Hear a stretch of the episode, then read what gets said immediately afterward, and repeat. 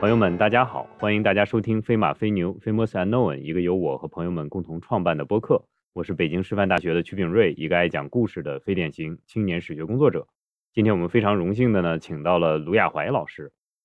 呃，卢亚怀老师呢，是国内研究游戏史学的首屈一指的人物。呃，这个门类其实是呃非常的新鲜，应该是有很多共鸣，有很多人有相应的爱好的。呃，雅怀呢是我的师妹，是北京大学的研究西方中世纪史，应该叫做呃西方中古史的青年新锐。而他的博士论文呢，其实拿到了北京大学的优秀博士论文。呃，这个荣誉呢是非常难得的。呃，可以告诉大家，我就是根本想都不敢想，所以也没有拿过，所以非常的钦佩雅怀。那么，先请雅怀跟大家打个招呼。嗯嗯，大家好，我是呃呃非呃 Famous I Know 的那个听众和读者卢亚怀，呃，今天也非常荣幸能够过来和学长以及和李二同学一起交流。学长刚才的介绍实在是就是啊，实在是不敢当。首先就是呃，这个领域是我毕业之后才重新开始，嗯，开始去做一些探索，所以说嗯，不那种就。就是其实现在还是在一个入门阶段，然后另一方面，嗯，就是呃，我的博士论文拿的是当时的一个系优博，所以新锐这方面也是不敢当，嗯，然后呃，学长这边嗯，他们提前准备的一个提纲，我觉得也是非常非常的专业，对我来说，嗯，其实更多的是一个启发和起点，然后非常荣幸有这个机会，就是嗯，大家一起相互碰撞。好，谢谢谢谢亚怀。呃，另外一个就是我们的老朋友李二，李二和大家打个招呼。嗯，大家好。实际上，游戏这个专题是我们筹划很久的。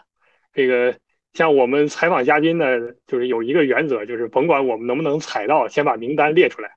呃，卢老师呢，我们很早就关注到了，而且呢，把他早早就放在名单上，是因为我们首先从个人来讲，李二同学之前已经写过很多。乱七八糟那种表达自己人生痛苦经历的故事了，而且后面会有更多。呃，但是从就是虽然我写这么多这种东西啊，可是我确实有一个有几个非常执着的爱好，比如说特别喜欢喝咖啡，比如说喜欢听京剧。呃，那我还有一个爱好就是喜欢游戏，确实非常非常的喜欢。啊，我有举一个最简单的例子，就是大家如果看过那个公众号上有一篇还算受欢迎的文章，介绍。我的经济状况，我的生活状况，就是穷的真的是叮咣乱响了。但是呢，我在这个各个这个像 Steam 还有 iPad 这些游戏平台大量的购入啊，我想总花费大概得几千块钱是有了，就这么七八年下来，所以说真的很喜欢这个东西啊，难得说我哎呀一种人生的调味料吧，所以说也很很荣幸的能够呃遇到这样一位就是真的在。既是学历史学出身，然后呢又能做这个游记方面的研究，而且呢写作极其深入的这个老师，他向我们分享一些啊这方面的经历或者说感想啊，前所未见，所以也是一个很好的机会。呃，希望这个呃各位呢，就是如果说听完这一期之后有任何更多的问题，也可以向我们提问，然后我们转转达给卢老师，让他解答。我们自己没有解答能力的。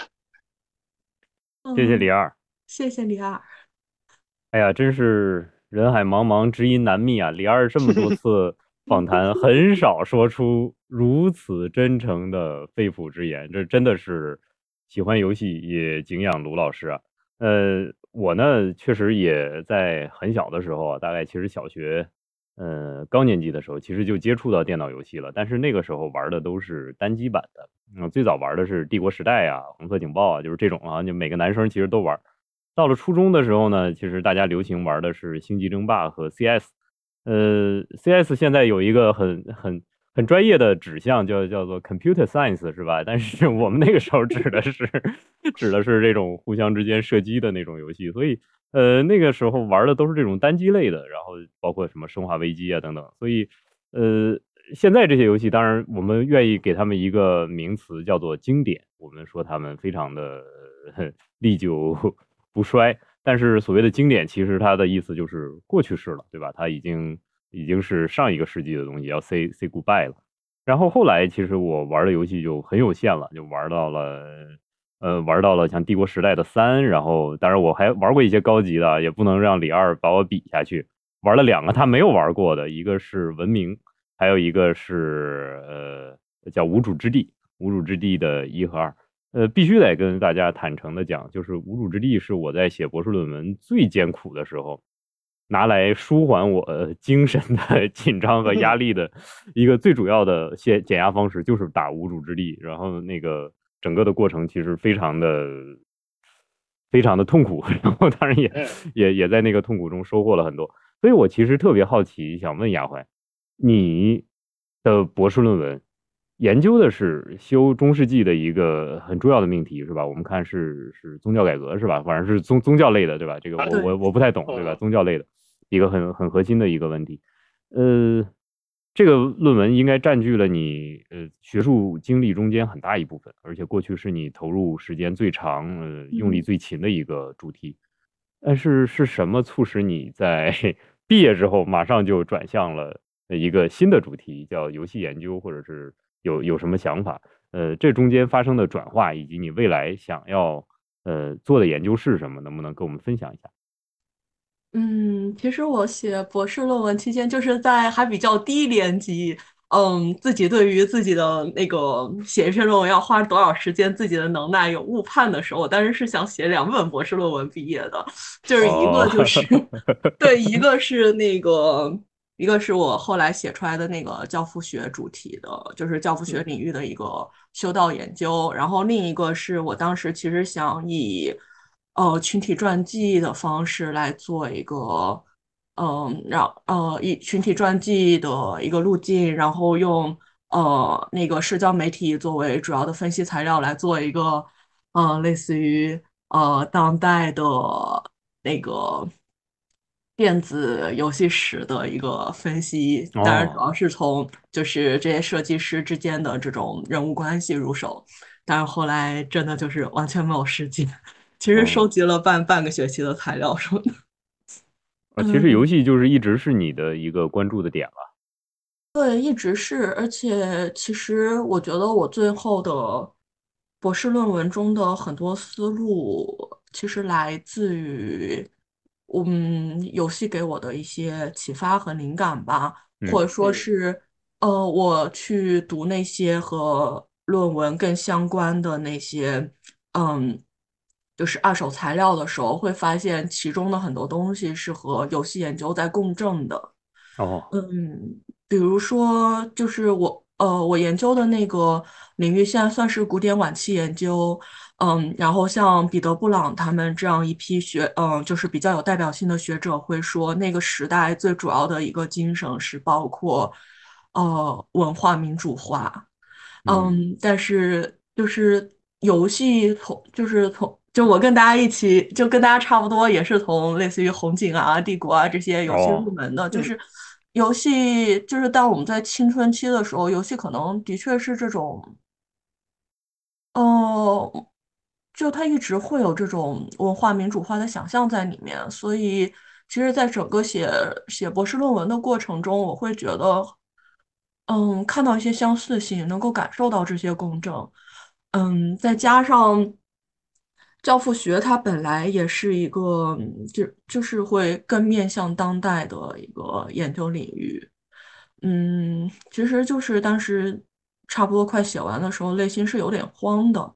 因为我会觉得，我就是我我如果和当代世界失去一个联系，然后如果这种失真感进一步加强下去的话，我就会读不懂史料了。嗯，就是。对，也是出于这方面的一个学术上的考虑，就是我必须做一段时间的当代研究。呃，所以其实呃，对于古代世界的那种痴迷和向往，但是如果沉浸在其中太深的话，反倒会使我们对当代世界有一种很强烈的疏离感。这可能是每一个研究古代历史的人在所难免的。即便你是研究近代的，是吧？近代早期或者近代晚期，恐怕你还是会有这种疏离感。嗯，那其实你研究游戏，或者是你所谓的第二个博士论文选题，算是你的一种学术上的自救或者是自我挣扎，是不是？呃，一方面是自救、自我挣扎，另一方面，呃，其实也是很早开始的一种执念，因为 为什么？为什么？因为我们一嗯般都认为女生不怎么打游戏的不要讲这种话啊，老师，你一定不要讲这种话啊！啊。这句样话话卡掉，卡掉，卡掉。没事，我保留一下，我们表达一下我们的反思感，是吧？这个刻板印象要不得。对，前一段时间有一位学妹，他们是做了一个专门的女性玩家播客，其实就是学长这边感兴趣，以后还可以联动活动啊，动。以后联动一定要联动，嗯 一定要联动。因为我青春期的时候，我喜欢的电子游戏的制作组解散了，哦，哪个制作组？那是十就是十二十三四岁的时候，嗯，但是那种感觉就是就会有某种责任感，甚至不就是责任感过了一段时间就会变成执念。明白了，明白了，是一种一。定要嗯对做一个相关的研究，嗯，是对。追忆。您还记得当时是哪个组解散的吗？啊，黑岛制作组，你不是就是那个提纲里面，对啊，都已经提到永恒之柱了吗。啊啊啊啊！我们知道现在这个《永恒之柱》已经啊又又又出新作了，但是评价的其实只能算佳作，但大家并没有让它复刻当年那种辉煌。是，像这两年的一个大趋势就是很多已经被雪藏的老游戏，比如说像这个过去我们认为不会再出的这个《博德之门》，对吧？也也也出了新作。我们既然说到这一茬呢，不妨从卢老师已经做过的一个研究谈起，就是卢老师在澎湃曾经发表过一篇呃非常深入的文章，名字叫做《游戏论》啊，然后引迹渐现电子游戏作为艺术、历史和批评。这篇文章呢，当时给我非常震撼的感受，因为听了曲老师的介绍才知道，哦，这是一个历史学者写的。然后呢，前面相当于先历数一下游戏史啊，从这个福特新新维加斯啊说到永恒之柱，然后又最后又说到这个黑曜石最新出的这一款游戏，称之为引迹渐现啊这一款游戏，呃，然后卢卢老师对他做了一个非常详实的分析，包括尤其是跟其实我想跟卢老师的自己的学术研究是相关的，因为它其中有一部分还是涉及到，呃，欧洲中世纪时期的这个，可能是中世纪到文艺复兴之间这样一个阶段的内容，呃，但是它是出入于历史和游戏之间，呃，做了一个非常详实的分析，呃，当然这款游戏呢，呃，有一个新闻名字，但是我，而且我之前也了解，我现在甚至这个电脑上还有这款游戏，只是我一直没有横下心来去玩它而已，呃，因为它是一个非常艺术向的。游戏，而且我确实没记住这个新闻文新闻名字怎么念，所以我也不敢念。这个呃，不妨让卢老师先向我们介绍一下他曾经深入体味过的这款游戏，包括他为什么最后会写这样一篇文章，能不能请卢老师跟我们分享一下？嗯，好的，就是刚才我们也提到了这个，就是您刚才也提到像新维加斯这个，然后永恒之柱这个游戏实际上是永恒之柱的那个。嗯，就是设计师在做完《永恒之柱》之后，他其实陷入了一段时间的这种反思和反思的时期，然后重新开启了一个企划。嗯，其实就还是黑岛制作组的老人。嗯嗯，选这个游戏是因为我当时才刚刚磕磕，嗯，当时磕磕绊绊的，就是探索进这个游戏。我想着，嗯，我写的第一篇文章怎么都得跟黑岛制作组相关。然后他们最近、啊对，然后这个是去年冬天出的一个游戏嘛，这个是也是他们出的最近的一个游戏了。而且的确也是，就是制作主，就是自那个乔西索亚，他本人也是一个历史学的背景，就哦会觉得有很多很，对，他学的是那个呃 early modernity，就是早期现代研究，然后也可以算是呃，对，找嗯。就类似于我我做的是那种中世纪的那个呃开端，他做的是偏尾巴那一块儿，嗯，其实就是挺好玩的。哦，这个确实是您这样一说，我才突然意识到，哦，前面那个您列的那么些游戏，全都是黑岛制作组他们完成的，而且都是这个呃乔西索亚完成的。我在看的时候，呃，虽然您写了，我这莫名其妙把这点给忽略了。您是真的爱这个系列爱的深沉啊？那我们不妨先问问，您是什么时候接触到呃这一系列的制作组制作的这个游戏，包括哪一款其实对您的影响是最大的，或者您最喜爱的呢？哦，他们现在就是像维加斯那个，他们其实是后来成呃黑岛制作组解散之后成立了黑曜石娱乐之后做的，然后他们对，呃，我想想，我最早接触的时候，其实就是接触了不久，他们就解散。嗯，我。而且很有意思的地方在于，其实当时就如果是强调，无论是口碑还是说，嗯，它的销量都双丰收的话，当然是当时的《博德之门》系列。当时的《博德之门》就是《博德之门》一和二出来的时候，也是被誉为，就像现在《博德之门》三出来一样，被誉为对对 CRPG 的文艺复兴的。嗯，但是当时他们所有的游戏里面，其实我最喜欢的是《冰封谷》系列。哦，呃，冰封谷系，呃，冰封谷二开始其实因为，呃，他们当时需要回血嘛，就是要做一些那种战斗爽快感更强，然后能够更快拿去卖钱的游戏，然后是交给当时呃进入制作组的那种新人来做的，嗯，然后其中就包括 Pentiment 的那个呃制作人那个乔西索亚，嗯，其实我当时还就是会很疑惑，因为。它的就是《冰封谷二》的，它的定位就是一款能给制作组快速回血的这种偏战斗向的游戏，但是就会觉得与众不同。但是后来才意识到，嗯，可能的确和和制作人的历史学受训的背景会有一些关系，它里面的氛围就会觉得，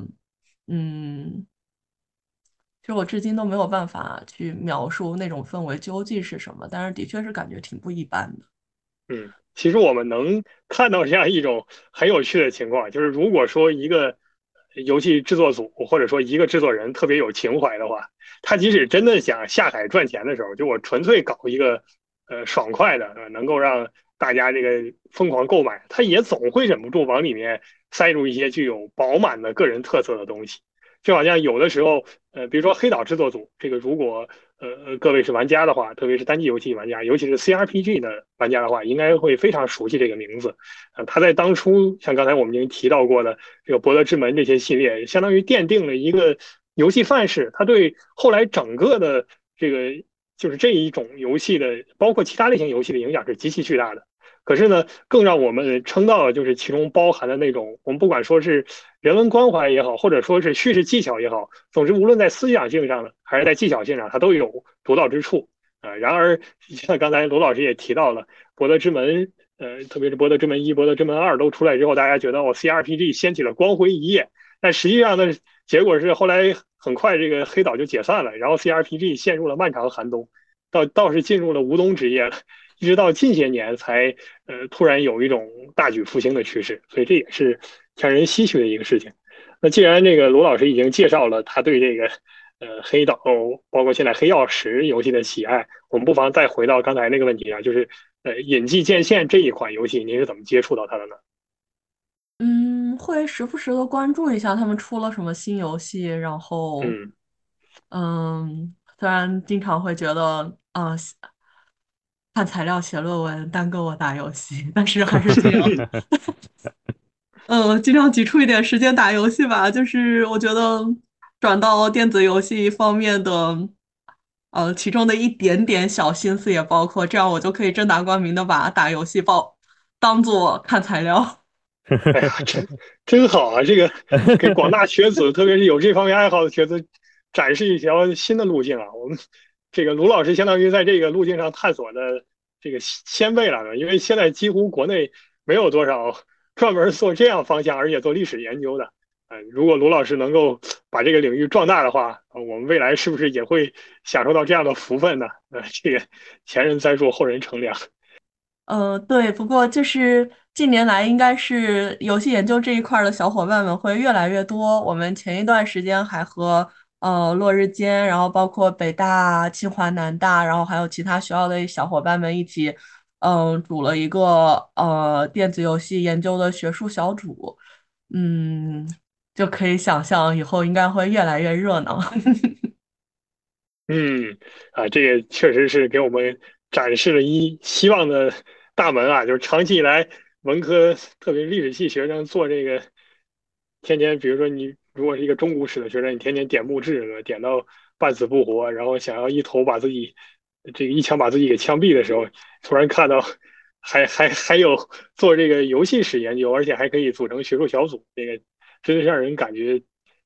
退半步天地宽的一个感受。那这里面其实有一个有一个很核心的问题，就是呃，雅怀刚才讲到的这些游戏，是不是都是以西欧中世纪的历史为背景的，或者是以古典时代的为背景的？包括好像我听说那叫什么《刺客信条》是吧？好像也都是实景复原的。呃，中国古代历史或者是中国近代历史有什么相应的游戏可以给我们呃转行到这个领域里边找一些借口，能够提供便利呢？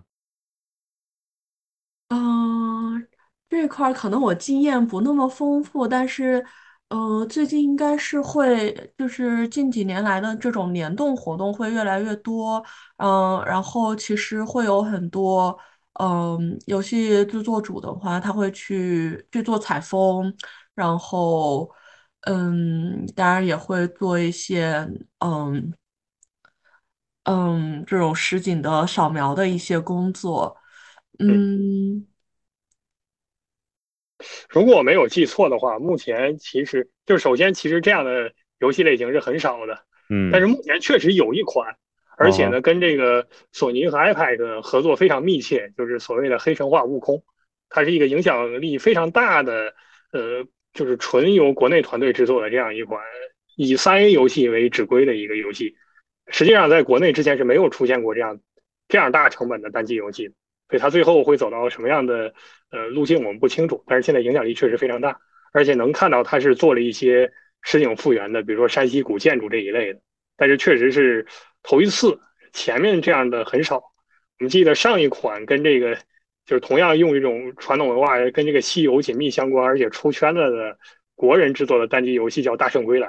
这个游戏引发了网络上极其强烈的不满，因为几乎做出来是一个半成品。然后宣发上面有很大的问题，所以您的这个野望呢不太容易满足。但是我们可以期待未来，看一看后人的智慧是怎样的。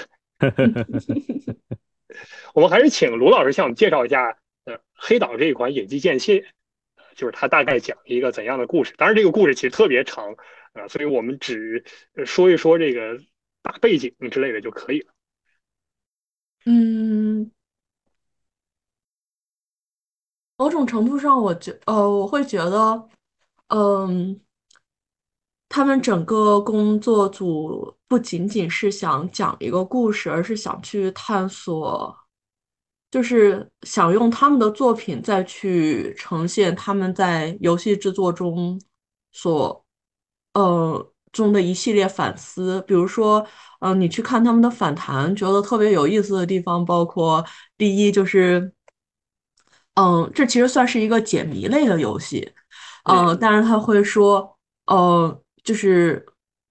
连制作组本人都不知，就连制作组自己都不知道那个凶手究竟是谁，他就是设定了一个其实是无解的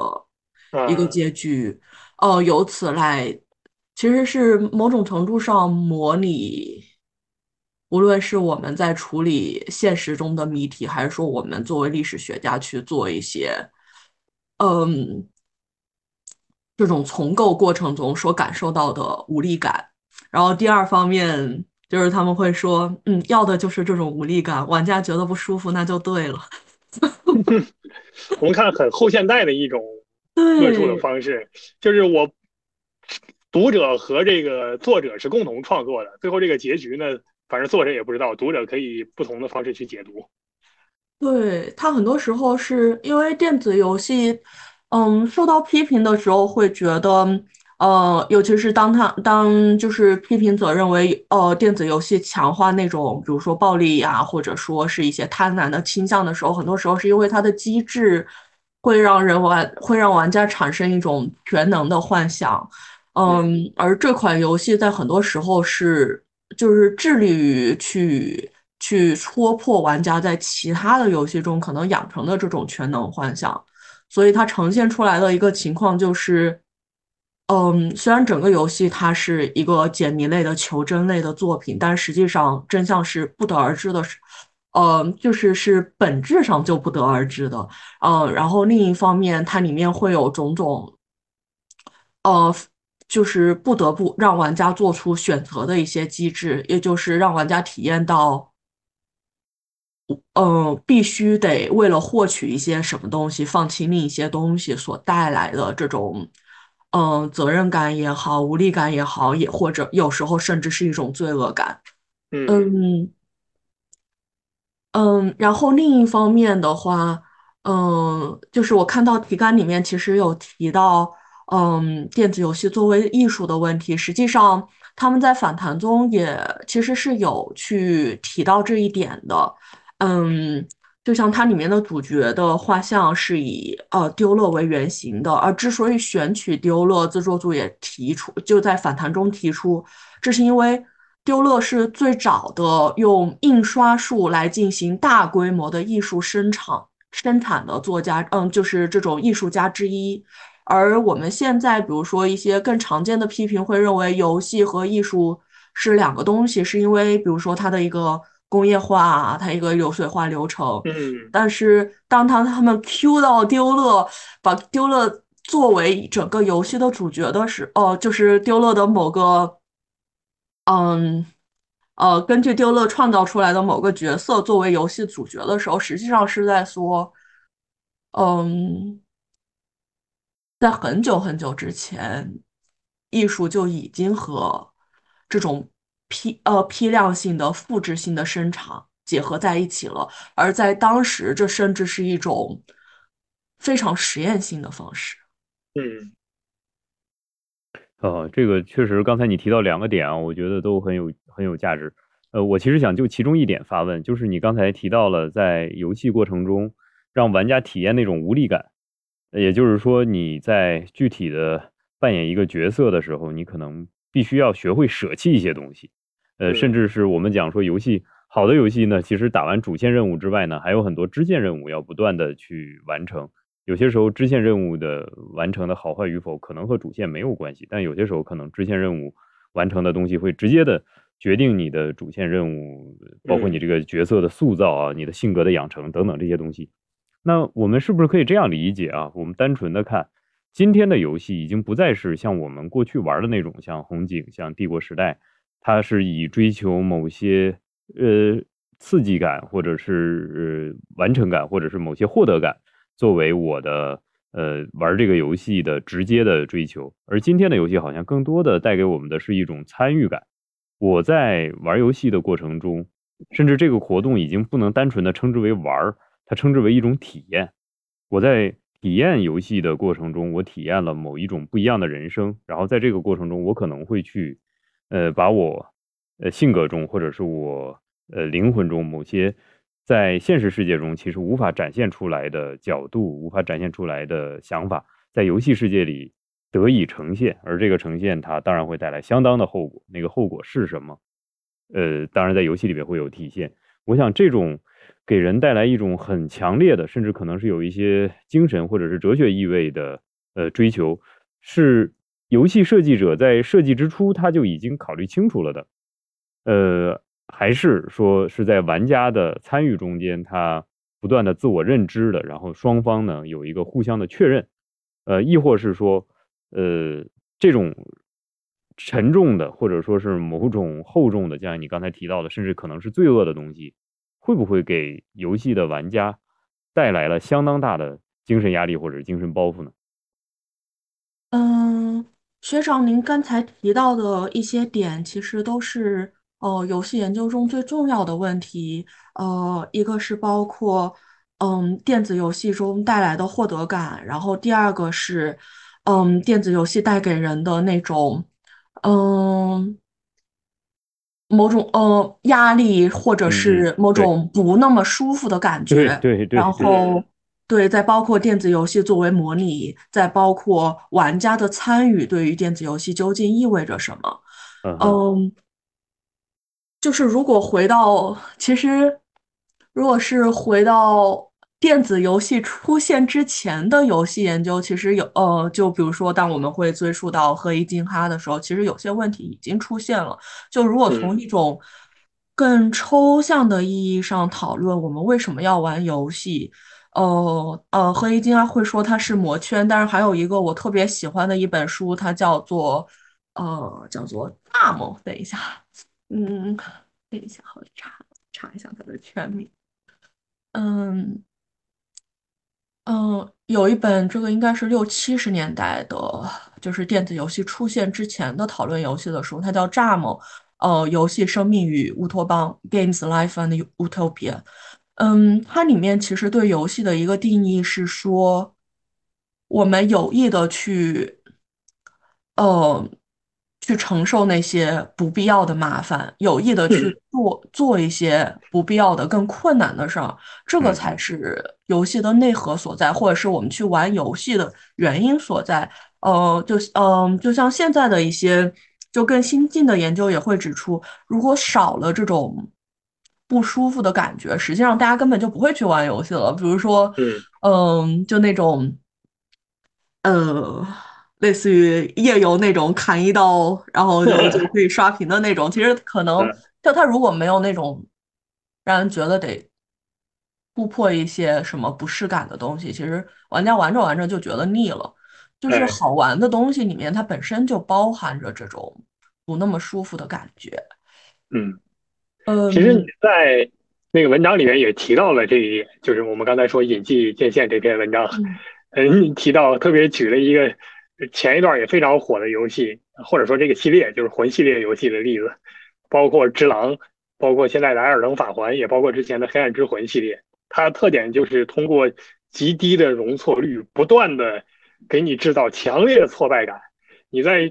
这个这个稍不留意就会被干掉，然后你回到原点，然后你的敌人都刷新了，你要重新来打，这是给人极强的呃痛苦感，然后让你想要摔手柄或者砸电脑的一种冲动。啊，但是它确实又给人带来极强的魔力。就是我越是，如果你遇到一个非常轴的玩家，比如说像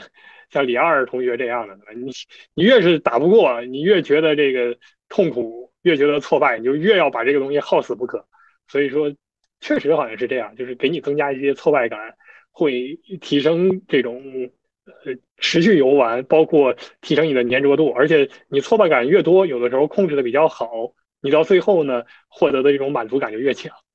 嗯，是这样子的，而且这个可能就是这种硬核的一面，可能从游戏刚电子游戏刚开始出现，就是在实就是那种实验室的大型计算机上出现的时候，就已经有着这种高难度的挑战性的一面了。嗯，它某种程度上就是作为一种智力上的挑战，包括反叛性的存在而出现。嗯。我听了你们听了你们刚才讲的这个，我其实，呃，我我我觉得有一个感受啊，就是非常深刻的一种想法，就是亚怀讲的这个打游戏跟读博士是一样的，就是主动的上去，人主动的去探索，或者是寻找，呃，某些压力，寻找某些看起来不可能解决，或者说解决程度极高的难题来去完成，然后在这个过程中。我们获得相应的认可，那这种认可可能来自于我们自我完成了这个任务的认可，也可能就来自于这个过程的认可。嗯，如果往往更远了一点说，我大概感受到，嗯，这大概是我们人的另一种本能。我们一直都认为人的本能是追求快乐，就像我们今天讲，我们追求幸福，我们追求小确幸。呃，但是我们忽视了，其实人在相当大的程度上追求压力，就是人在。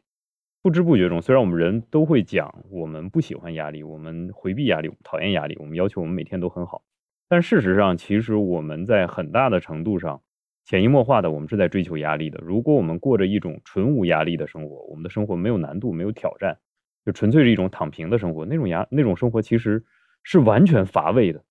绝对是无聊的，应该是不值得一过的，是吧，亚怀？是，嗯。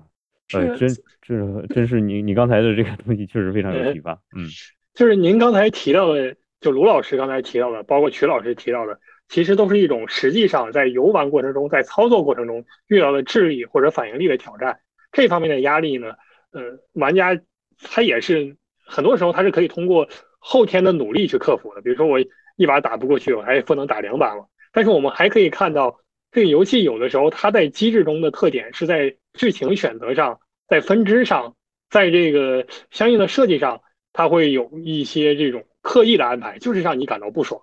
这种不爽呢，体现在最常用的一种叙事技巧上，就是所谓两害相权取其轻，嗯，让你给你放到一个道德困境之中，在这个剧情选择的道德困境之中呢，呃，你怎么选都不会有一个大家都能幸福的结局。我们过去老看这个东西，会觉得它是一个非常高级的技巧，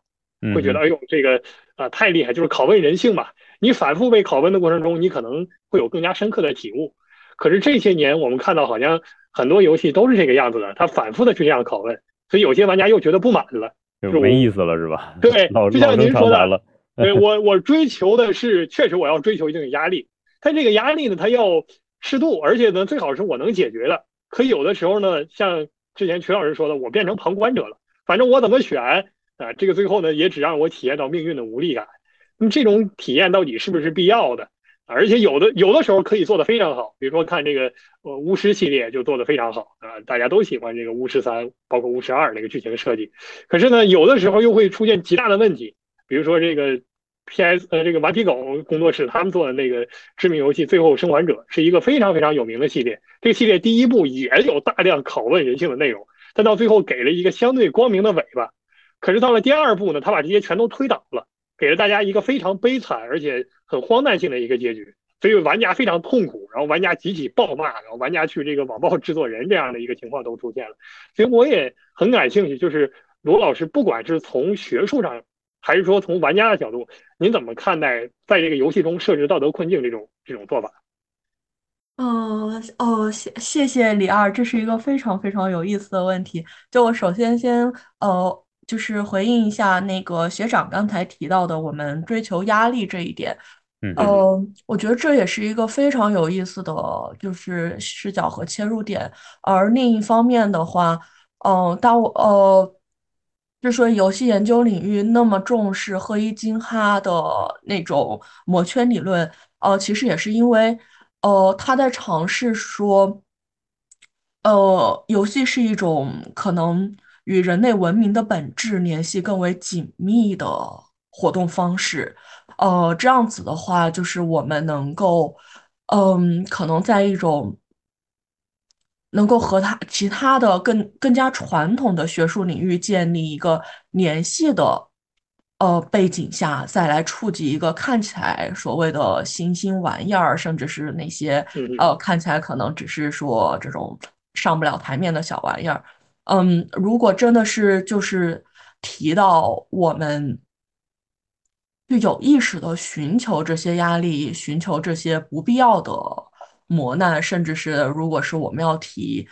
呃苦难为何存在，那那这。就的确是一个更加永恒的话题了，嗯，然后那个刚才李二提到的道德困境这一点儿，嗯，呃，其实我觉得这边可能涉及到一个问题，就是我们期待电子游戏承担哪些，嗯，传统的社会责任。嗯就是关于电子游戏设置各种道德拷问，其实是，嗯，就是在我我我很多年以前看到的一个电子游戏史里面，其实它是有一个迷思的，就是它是有一个这种，嗯，传说的，就是传说是那个，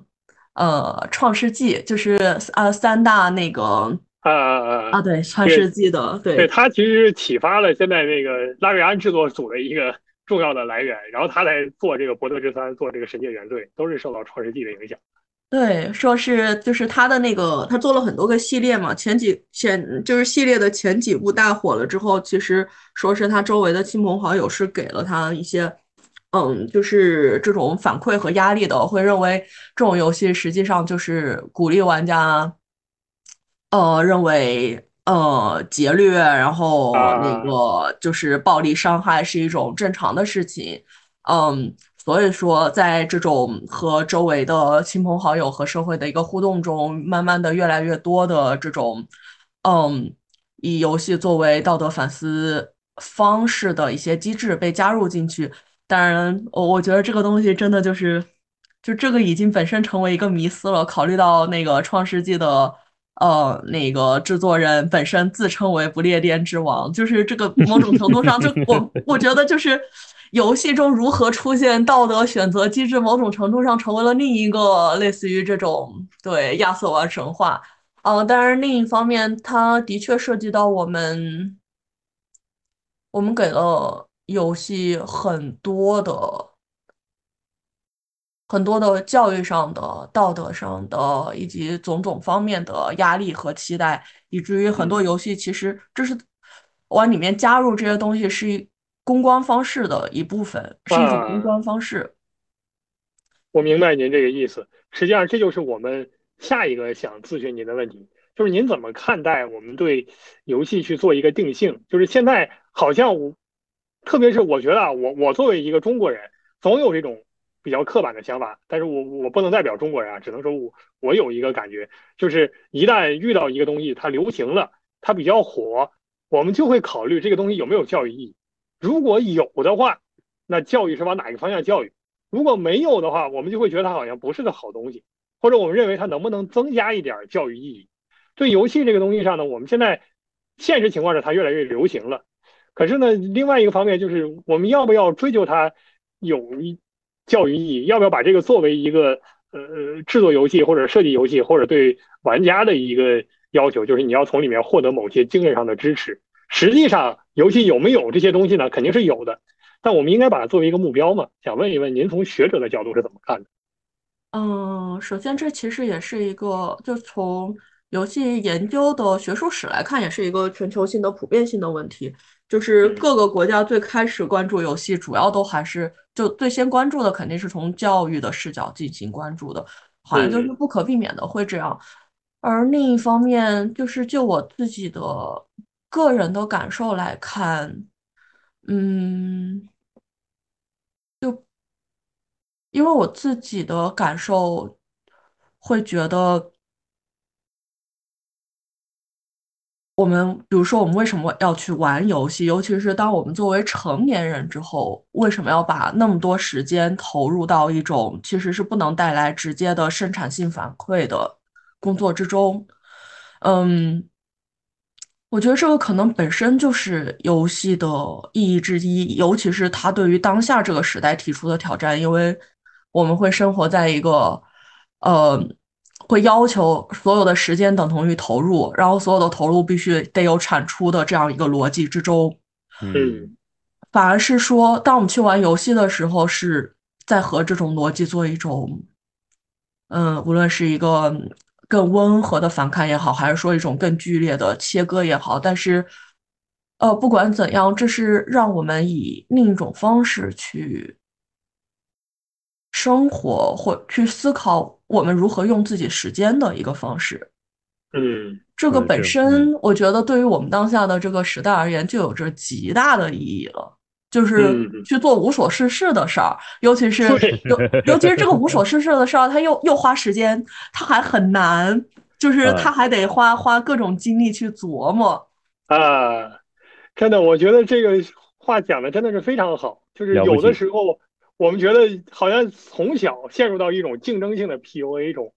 就是你觉得你每天都得干，首先你干的事儿都应该是有用的，或者你每天都应该干有用的事情。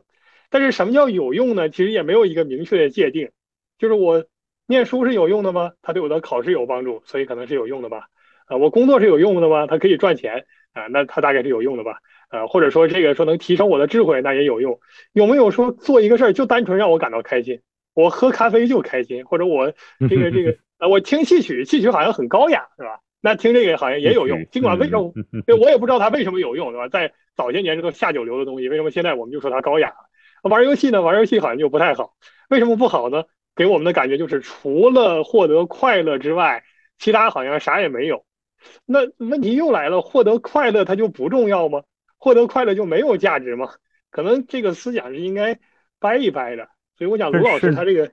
对，甚甚至是还可以是这样，就是刚才我们都提到了，其实你玩游戏的时候，甚至你可能不是快乐，你还属于是自己找罪受，对吧？呃，其实，在在这个这种活动，或者是单纯玩游戏的这种活动，它应该代表着一种我光明正大的无所事事。我如何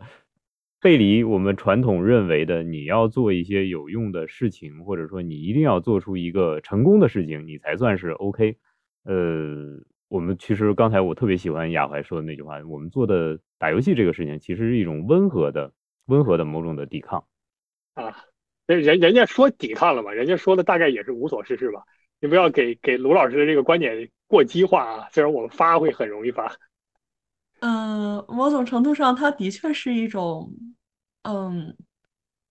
嗯，对我会我会觉得我从它里面会感受到某种抵抗，而且啊，嗯，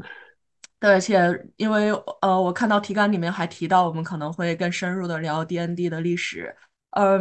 嗯，其实从这条线看来，它很多程度上适合反文化运动，然后嗯。是有一种纠缠不清的关系在里面的。然后另一方面的话，嗯，游戏究竟是提供一种自由的可能性，还是提供一种更加深入骨髓的这种数字时代的控制？这个其实也是现在的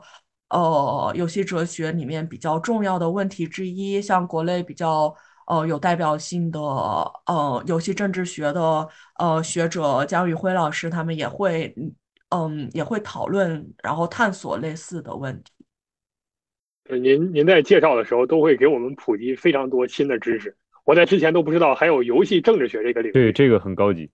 能多说一点。上面发了一期，我记得读书上有一有有有篇张老师文章，应该就是游戏政治学。嗯，其实这个就很其实是比较反常，对我们而言啊，哪怕像我曲老对或者对曲老师而言，曲老师已经是高知了，这个毫无问题。啊，他已经在这个大学里面拿到帽子了。那么他我们都没有听说过这样的事情。不过我自己确实也知道，实际上虽然游戏也是个很新的领域，但是在呃西方国家对游戏进行学术研究，而且进行各种偏门的这种学术研究，已经没有任何人会有争议了。这是一个也是一个很普遍的事儿。我听说过最近的一个例子，就是呃我我哥哥对吧？李 A 同学他有一个呃美国朋友，这个朋友就是。满世界乱窜，然后前两天窜到南京去读一个证书项目。这个人呢，在大学，据他讲，就是写那个硕士论文还是博呃，应该是硕士论文，就是研究一个游戏叫《上古卷轴》。这个如果是游戏玩家，大家老头滚动条，对，老滚啊啊！这个反正我我肯定是从五代开始入入坑的，但他们那个岁数大概都是三代四代开始入。啊，我是从三代乘风入坑的。哎，对，这个就是从最好的一期开始，后面。都是经典，期期都是经典。当然，我们在这儿作为游戏玩家也吐槽一句啊，现在这个贝塞斯达为什么现在做出这个东西啊，做出星空这个呃问题，反正跟前面这些好像很难比得了啊。我们绕回头来说，这个人呢，在美国读这个硕士还是本科，研究的东西是什么呢？就研究这个老头滚动条第五部，就是《上古卷轴天际》里面的书。然后他就研究这个书的价格，然后跟这个作者的性别去挂钩，就是看一看这个。有没有因为性别对这个游戏中数据的定价产生影响？然后他再往后面肯定是做一个，呃，怎么说呢？建构性的一种研究。当然，这个我哥还特别问了，说那个哥们儿，你真相信你研究这个东西吗？你觉得这个这个东西背后真的有什么价值吗？就是你最后得出的结论可能是成立的吗？那个美国人大概意思跟他讲，就我自己也不信。但人家就是写一个论文嘛，我就坐着玩儿，所以给我的感觉有两个：第一，哦，写个论文，人家还可以。就大概写着玩的，我觉得有趣就写了，我也不考虑那么多学术性不学术性的问题。第二就是原来这样一个很小的角度都可以去做一个研究，这对我而言是很有很有冲击力的。嗯，性别视角的确是现在电子游戏研究里面一个呃比较主流的研究方式。然后另一方面，你刚才提到的就是啊写着玩就去写了，我觉得就我。我我写这篇文章的时候，会就是我写那个，就是我我们在讨论的那个 Pentiment 这篇文章的时候，会有类似的感受。这也是我想想来游戏研究领域去做一些尝试的原因。嗯，就是会想尝试以不同的方式去写作，然后看看有没有新的可能性，有没有那种嗯。就只是写的很嗨的那种感觉，先写了再说的可能性，因为 嗯，当然学学术规范有很多，就是就是有它的缘由和必须如此的道理所在。嗯，但是当我们习惯于这些东西之后，其实是得尝试一些其他的创作方式的。这样，嗯嗯，你 这样的确是会更嗨一些。哎，您既然说到这儿，我们不妨气氛已经烘托到了，问一个稍微尖锐一点的问题。就是我们玩个游戏，打个游戏，包括学者去打个游戏啊，你你说我是这个什么呃贝塞斯达的玩家，我是黑黑曜石或者黑岛的玩家，呃，对很多人而言已经算是有一点点呃惊讶的一个事儿了。那我现在以现在像您这样研究游戏，包括发表文章，包括去组织小组做这样的研究，会不会受到同行或者周围人的一些异样的眼光？就你你干嘛研究这个？呃，你做这个有什么意义？会遇到这样的情况吗？我算是比较幸运的，就是我的硕士导师、博士导师，然后我的师兄弟姐妹，呃，再包括我的同学，基本上都是一致支持、认，然后一致鼓励。啊，很好。但是就是我可能自己会有一些，但是自己肯定会有自己的一些心理压力。嗯，一方面是说。嗯，就是培养每一个博士生，其实都都都消耗了很多社会资源嘛。其实是，就我就我如果完全用不到我以前所所受训的这些东西，嗯，会觉得自己是不是对于这些被自己消耗的资源不够负责任？哎呀，这您您提出这个问题吧，就好像。一个大石头砸到我胸口上，我觉得我真的是进也不是，退也不是。这这话怎么讲呢？这个要不然听曲老师讲吧。曲老师，您就是我我我们真的做所谓的正统性的历史学学研究，我们就就研究这个呃，像像像像您您您那个博士论文研究这个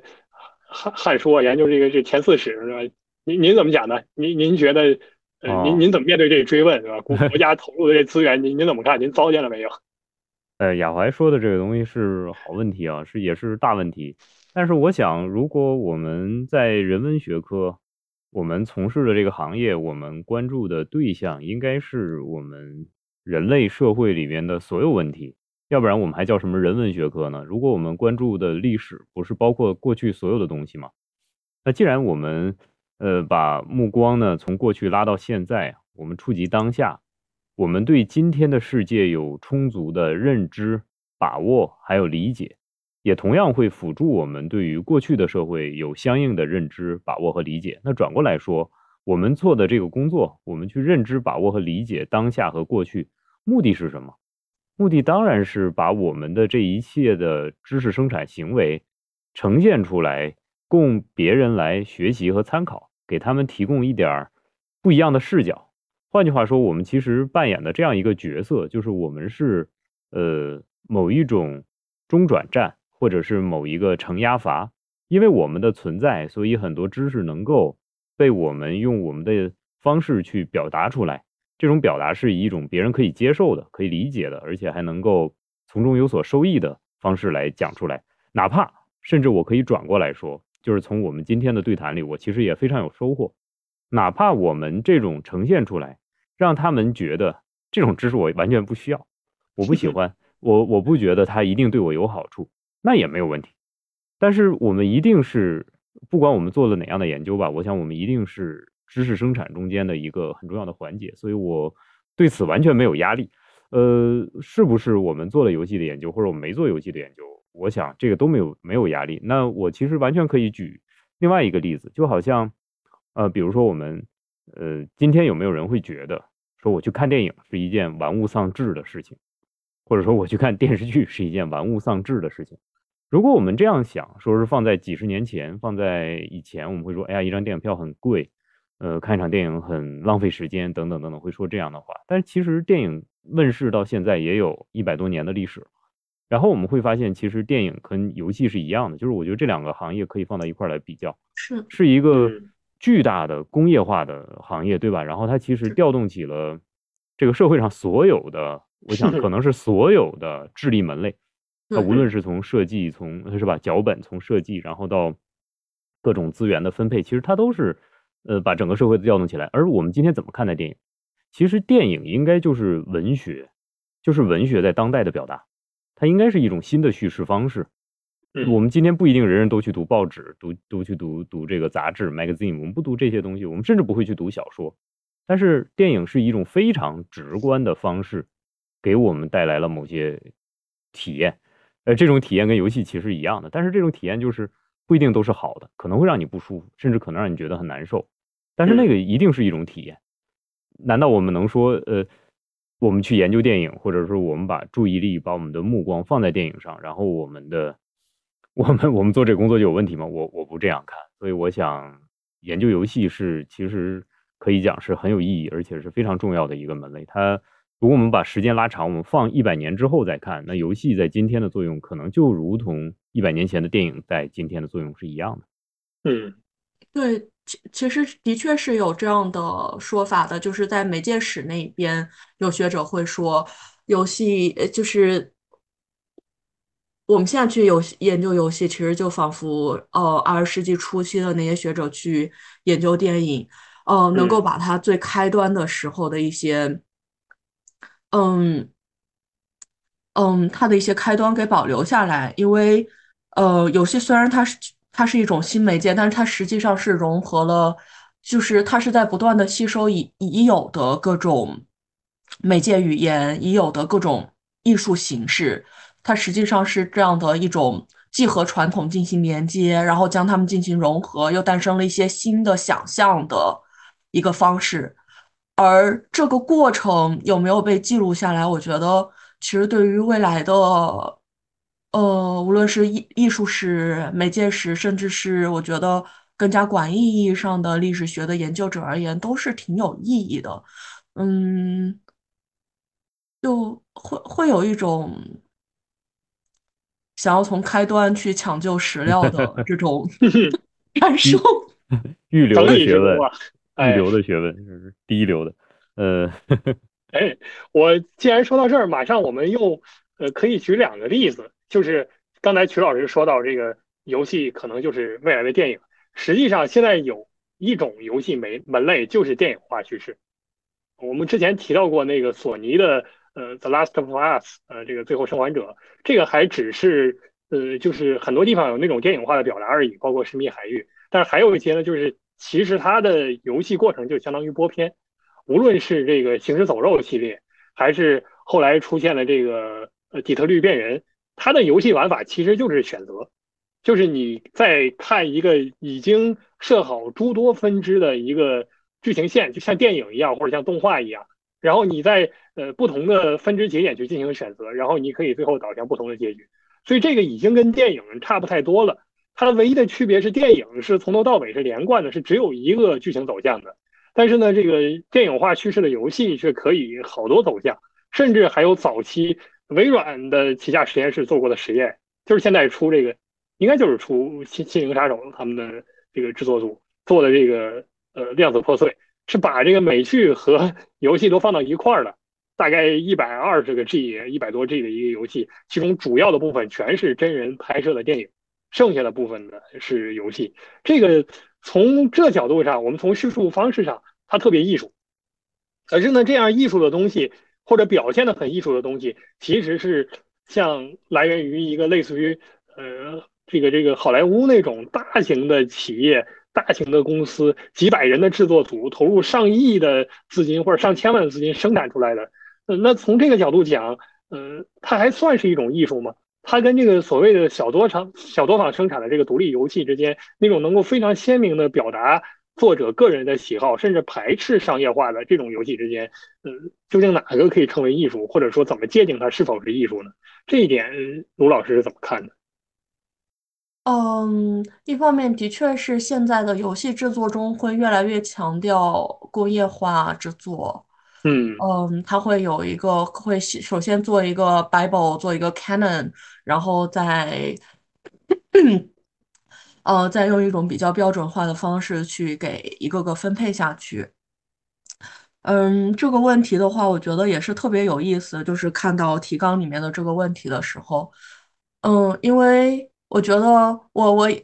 呃，我要么得是，就是我觉得我要么得是在美学方面比较敏感和有研究，要么就是自己有那种做出艺术作品的能力，然后我才能去讨论什么叫艺术。呃，嗯，所以我我我这里的想法是，或者我们可以反过来来想，嗯，就是倒转一下问题。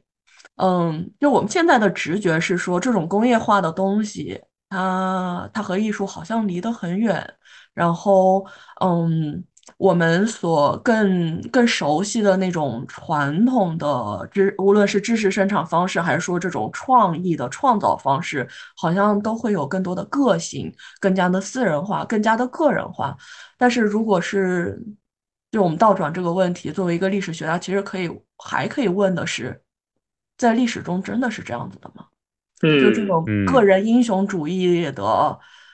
这种创造方式、知识生产方式，真的是一直以来的惯例吗？我觉得这个其实也是一个有意思的问题。嗯，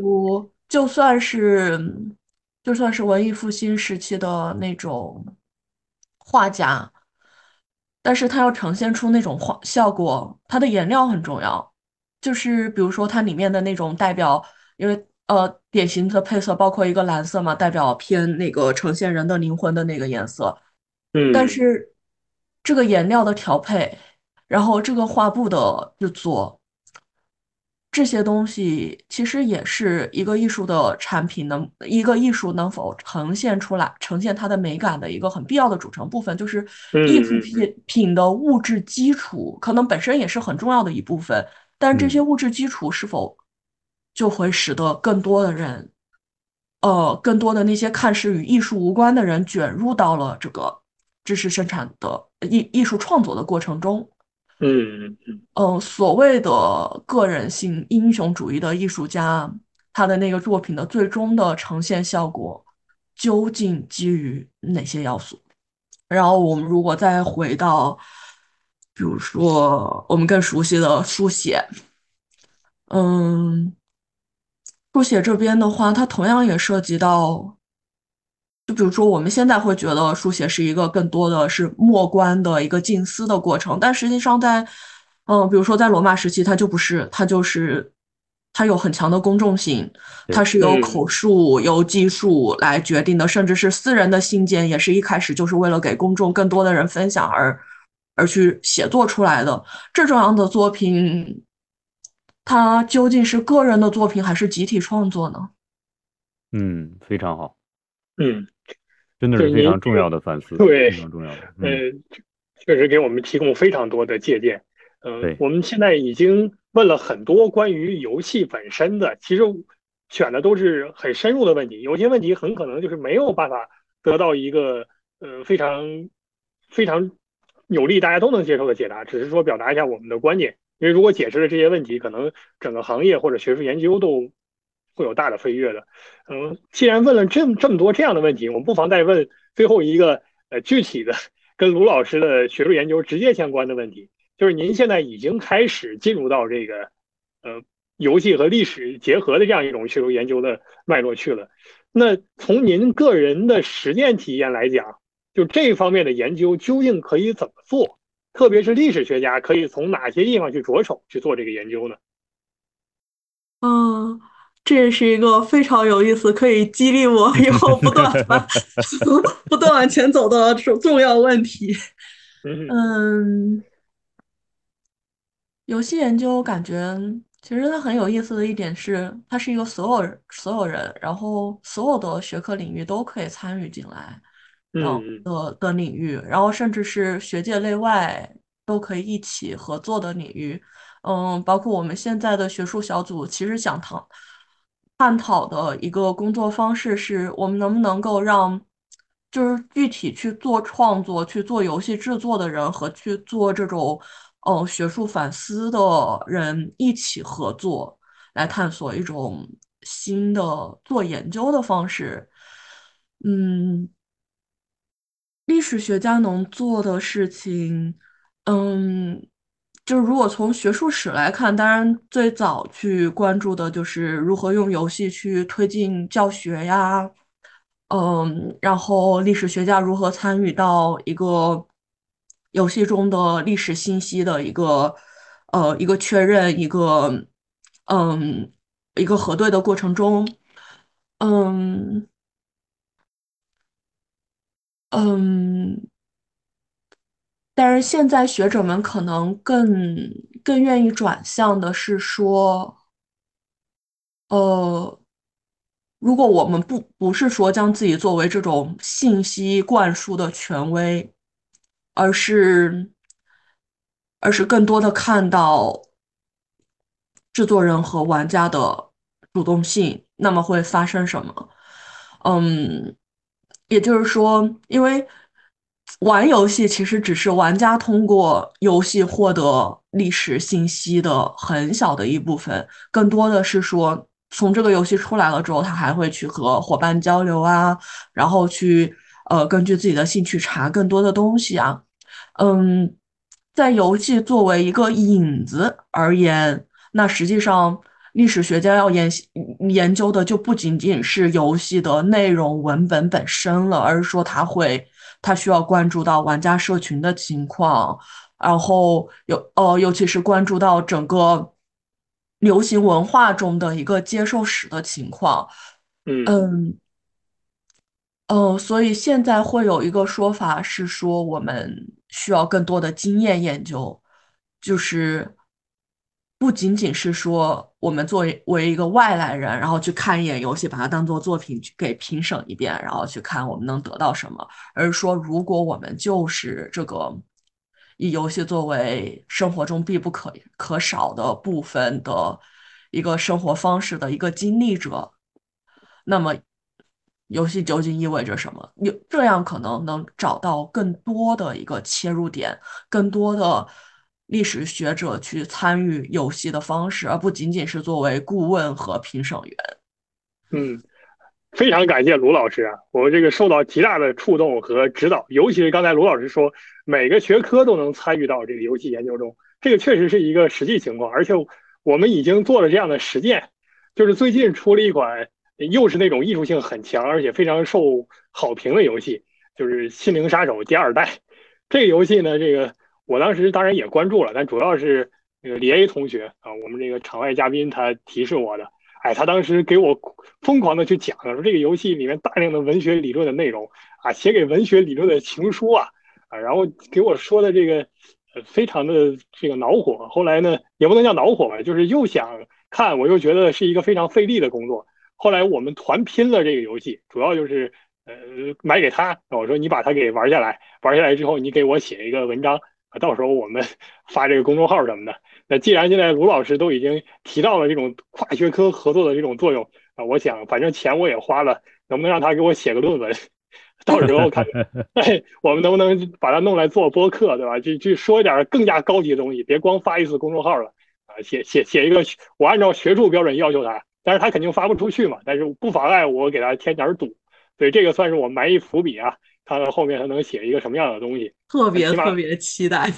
对我想起码得写一万字吧，呃，然后呢，你总总得按照学术规范去搞注释吧，对吧？你你再得引那个一二十种新闻文献吧，我期待大概出这样一个东西吧。做不到这个，我感觉那钱白花了。虽然说是我俩拼这个游戏啊，但我很难玩。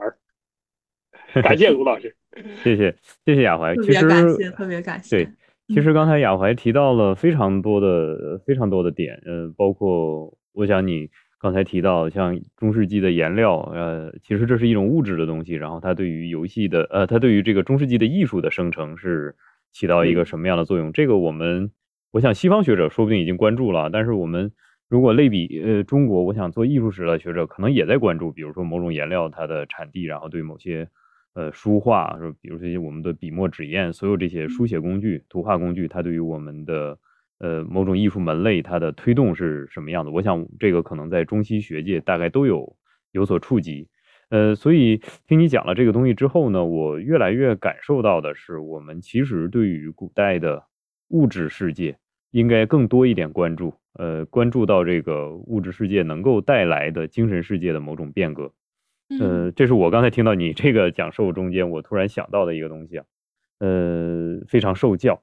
呃，所以我想呃，今天呢，其实我们已经聊了呃快一个半小时的时间了，其实也非常的充分。我们最开始是从玩的几款游戏入手，然后在游戏的设计、情节安排以及它的主要的门类上呢，我们开始引发了我们对于游戏它的功能的反思，它究竟是一种带给人快乐还是带给人体验的一种活动？然后由此我们又开始。进入到了我们究竟应该以怎样的态度去面对我们自己的人生，然后我们又讨论了很多游戏和历史之间的关联，这些关联进而延伸到了我们今天的历史学研究如何去面对，或者说作为人文学者如何去解答，在游戏已经很大的反馈了现实生活，甚至已经很大的参与到了个体生活中间这种现状。我们人文学者应该对他做怎样的评述，做怎样的工作？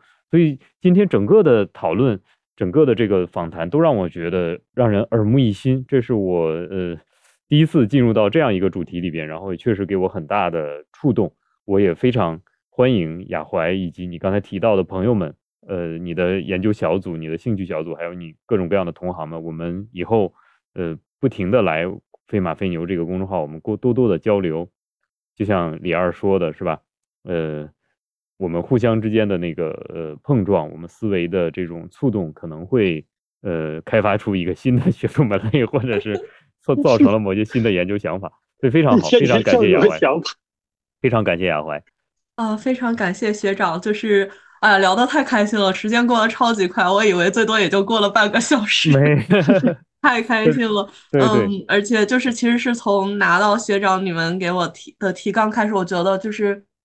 就是整个过程我学到了非常多的东西，然后有机会去想一些以前可能想的不那么深入的东西，尤其是今天具体聊的时候，是觉得对我而言也是一个呃非常重要，就是非常有启发性的过程，所以也特别感谢学长和李二。嗯，尤其是学长最后的那个总结，我觉得啊，就是远远超我今天所聊的这些内容，就是彻底升华了。没有没有，都是都是基于事实做的 评述，